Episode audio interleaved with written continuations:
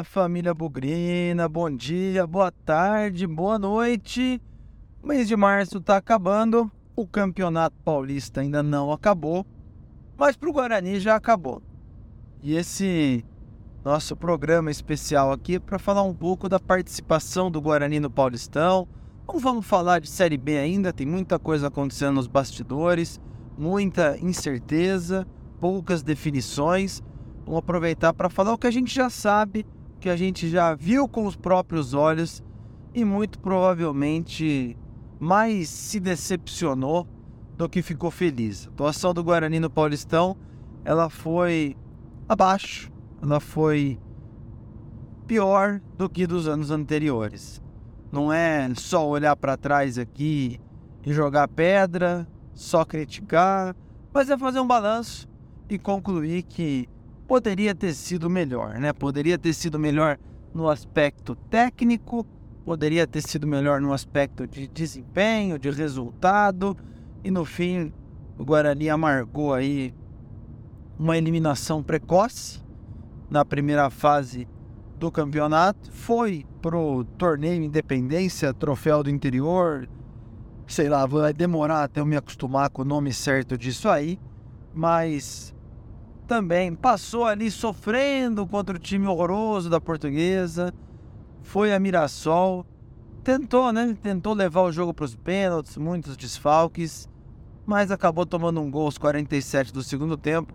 E olha, vou falar para vocês, ainda bem que se despediu desse campeonato, porque empurrar com a barriga mais um jogo, um time que precisa de reformulação urgente, de trocas, que já estão acontecendo, empurrar com a barriga e jogar uma final com o São Bernardo, e olha lá, hein, correndo risco ainda de tomar um vareio do São Bernardo, foi bom, foi melhor ter parado por ali e, e começar a trabalhar pensando na Série B.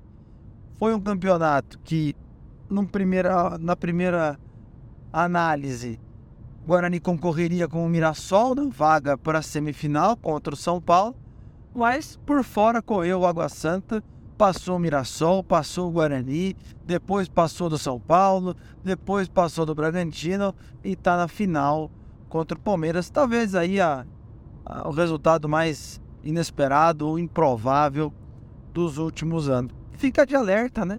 Fica de puxão de orelha, que não adianta a gente tomar conclusões se um prato é bom só olhando o cardápio, né? Não adianta dizer se o Guarani é, seria melhor que o Água Santa antes de ver a bola rolar. O Guarani, foi pior que o Água Santa. O Água Santa muito bem treinado ali pelo Carpini. E o seu bonde, né? Igor Henrique, Gabriel Mesquita, Bruno Xavier, aquela Todinho, aquela galera que a gente está acostumado. Então fica aí também um aprendizado nesse balanço de Campeonato Paulista em 2024 o regulamento deve ser o mesmo. Nós devemos cair num grupo que provavelmente vai ter algum time que nós vamos torcer o nariz e falar assim: ah, desse aqui a gente ganha. E no fim não é bem assim, né? A bola tem que rolar para a gente de fato ver se o time tem condição ou não de avançar de fase ou ganhar desses rivais. E no caso do Guarani, quando a bola começou a rolar, é, embora eu sempre tenha elogiado e acreditado, talvez acreditar seja a melhor, melhor verbo, a melhor palavra a ser empregada aqui. Eu acreditava muito no trabalho do Moser, mas ele se provou ineficiente, ele se provou ruim, se provou cheio de vícios, muito repetido e, e pouco criativo. E eu acredito um pouco aí a esse fracasso não retumbante, mas esse fracasso no Campeonato Paulista, a insistência e ao mau trabalho do Moser. Acho que perdemos tempo. É duro olhar para trás e falar que tinha que ter sido feito diferente, né? Moser terminou muito bem em 2022, salvando o Guarani do Série C, mostrando ali um, um bom, bom trabalho, com resultados, um esquema tático que funcionava, é, mas também acho que parte do sucesso do ano passado teve a ver com o Yuri Tank, que foi embora, e o Guarani não encontrou ali um centroavante, um atacante para pôr a bola na rede. Né? Tentou com o Derek no começo, o Derek, coitado, mais machucado do que apto para jogar. Aí veio o Jenison, que também não decolou. já está indo embora aí, fim de contrato. Genison que veio cercado de expectativa, mas não, não entregou nada. E depois veio o craque Nicolas Careca também, que craque do GPS, corre o campo inteiro e não faz gol. Resumindo, foi uma atuação muito pobre. Acho que esse desbalance aí do, do ataque de 2022 para 2023 tem muito a ver com esse fracasso do Campeonato Paulista, né? No finalzinho veio o Bruno Mendes, que aí acho que vem mais para alimentar o sonho do Guarani para a Série B. Não, não acreditava que ele faria muita coisa nesse Campeonato Paulista, até porque só foi ter condição de jogo no torneio Independência quando tudo já tinha terminado. Se teve alguma coisa que se salvou, foi a defesa.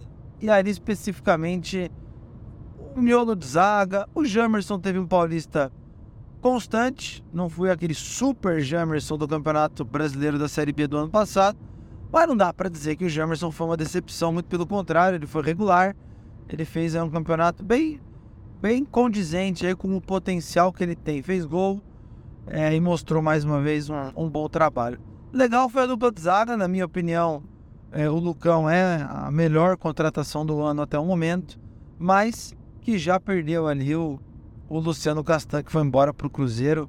Vamos ver como que isso vai se organizar para próxima, para o próximo campeonato, para a Série B. Vai vir um zagueiro e talvez venha para ser titular calcanhar de Aquiles do time lateral direita, né? Não, não encontramos uma, uma constância aí no lado direito. Diogo Matheus machucado, às vezes sem aquela potência, sem aquela energia que a gente viu em 2021 e parte de 2022.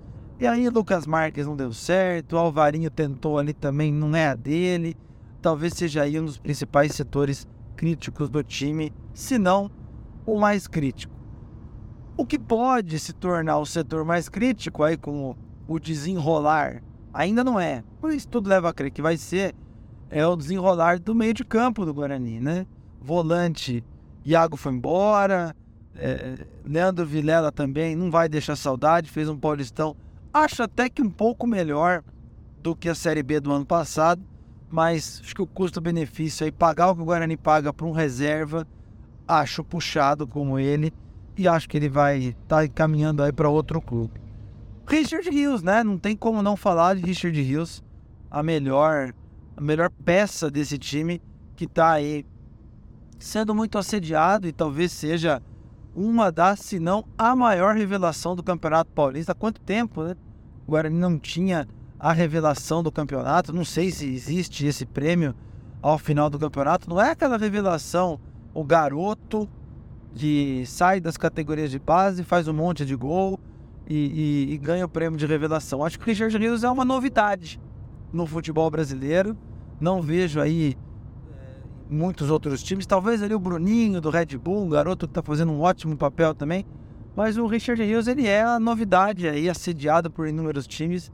E até o momento em que eu estou gravando esse programa, o Richard Rios muito perto de um acerto com o Palmeiras. Ainda não está concretizado, mas é, hoje deve sair alguma novidade com relação à situação do Richard Elias, um jogador que veio de graça para o Guarani e que deve render alguns milhões aí para a sequência do campeonato, uns milhões muito importantes para o Guarani montar o seu time na Série B do Campeonato Brasileiro. Então, com a saída de muitos volantes, é, Iago, Leandro Vilela, que não vão deixar muita saudade, do Rios, que deve sim deixar muita saudade, e também do Giovanni Augusto, que está nesse vai não vai com o Vitória, o meio de campo deve se tornar o setor mais impactado pela, pela mudança de Paulistão para a Série B. Então, devem ter jogadores chegando por aí também.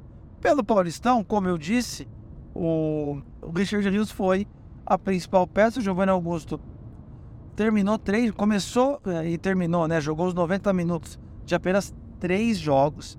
Nos demais, foi substituído no meio do jogo ou entrou durante a partida.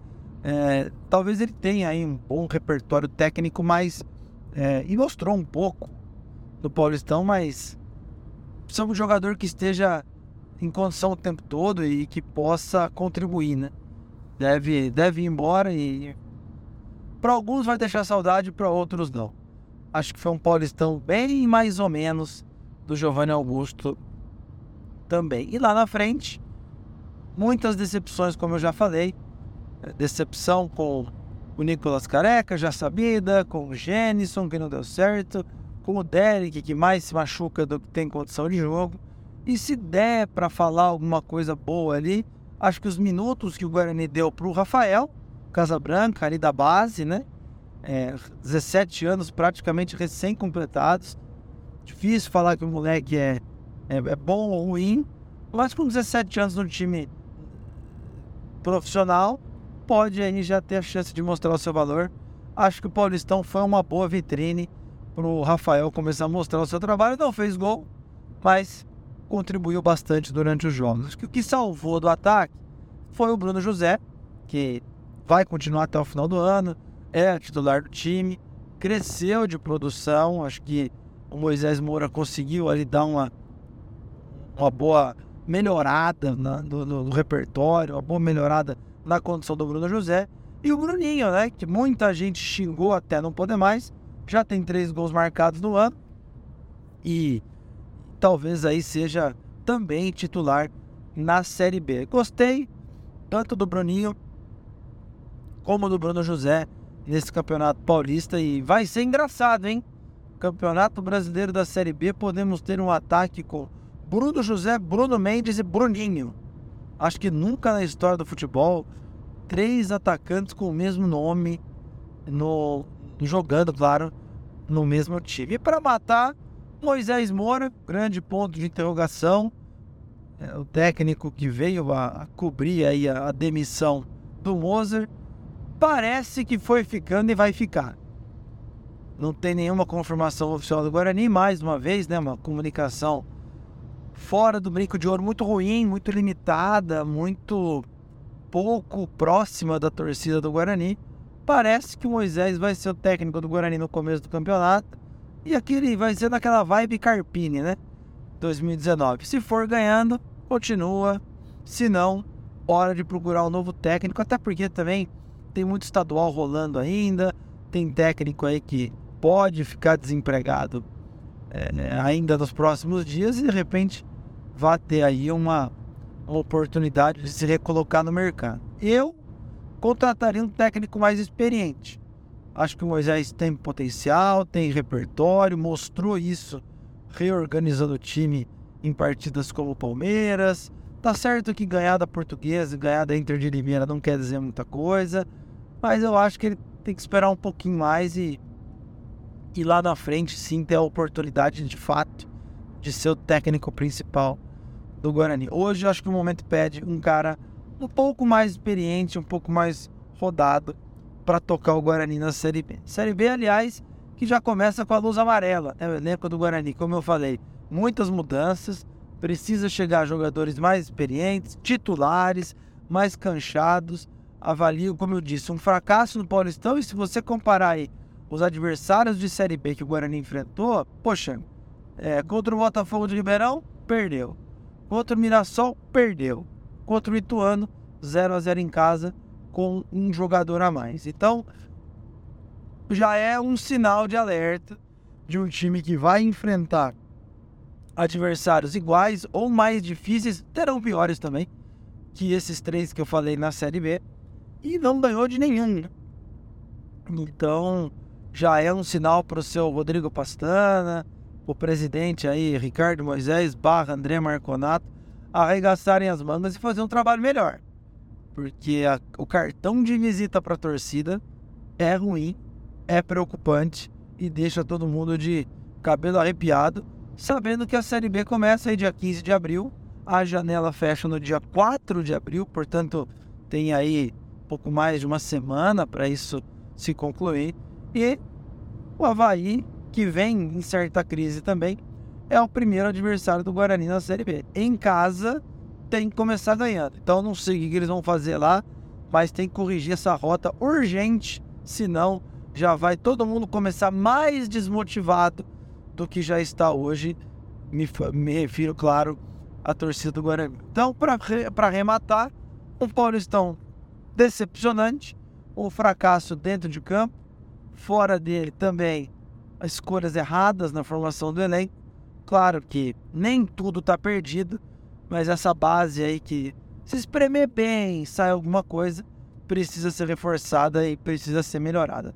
Daqui a pouco começa a Série B, daqui a pouco a gente faz aí os nossos os nossos trabalhos, acompanhando aí no nosso canal do YouTube, aqui também nas plataformas de áudio, o Bugrecast a caminho aí do seu quarto aniversário a se completar em junho, julho, por ali, começamos em 2019. Valeu, galera. Até a próxima. Sem nunca esquecer que na vitória ou na derrota, hoje sempre Guarani.